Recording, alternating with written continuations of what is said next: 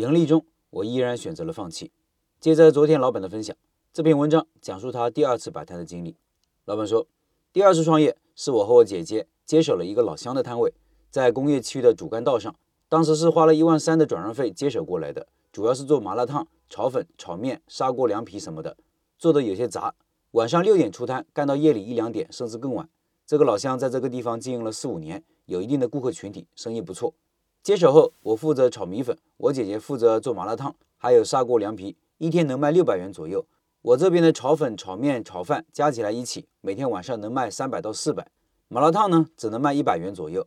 虽然那时候是一一年，但麻辣烫都是卖一元一串，因为要买菜、切菜、串菜，做起来比较麻烦。这次生意是盈利的，主要有以下几个原因吧。第一点是接手的时候就有客源了，我老乡之前经营那几年口碑很不错。第二次是地理位置也不错。在公路旁边，附近有不少的工业区，工人很多。晚上逛街去商场的人不少，还有不少人下了班去逛街的。还有就是在附近租房子住宿的。第三点是我比较爱说话，只要有人从我摊前走过，我都会主动打招呼说：“靓妹靓仔，你们好，想吃点什么呢？”还是有一定效果的。我们摊位是靠近马路的第一家，还有另外一家在里面一点，也是做同样的品类。我这么一喊，等于截留客人。这个摊位干了三个月左右，生意一直还好。但是主要的问题爆发出来了，有两点：人员太多，虽然说一天能卖六百元左右，有钱赚，主要是因为摊位费比较便宜，只有两百块钱一个月。最主要的是麻辣烫做起来太麻烦了，有十五六个菜品，从买菜到切菜到串串都是很费功夫的。光卖炒粉、炒面什么的，感觉又太单一。隔壁一家他们也有麻辣烫，难以取舍。那时我父母也在帮我们，一共四个人，平均到每个人身上赚不到太多钱。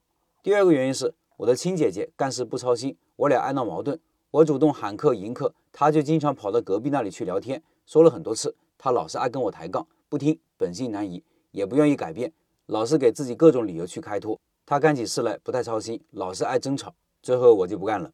以上是这位老板的分享，下面再说说我的看法。老板的第二次摆摊有点可惜，我估计主要是人的原因，就是老板和姐姐的矛盾，让老板自己也力不从心了。因为他的摊子很容易坚持下去。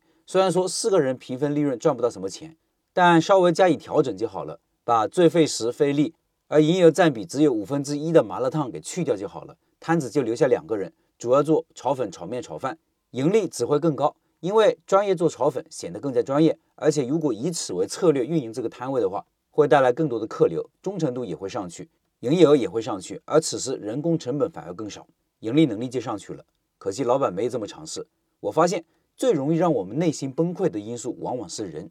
很多时候，我们放弃努力，放弃做一件事情，不是因为事情有多难、困难有多大，而是我们身边的人放弃了，或者不给力，或者不理解，甚至嘲笑，甚至背叛。这种伤害是最大的、最致命的。战争什么时候结束？不是死了多少人，破坏了多少建筑，造成了多大损失，而是任何一方失去战斗意志的时候，就是战争结束的时候。当我们自己内心放弃的时候，事情就结束了。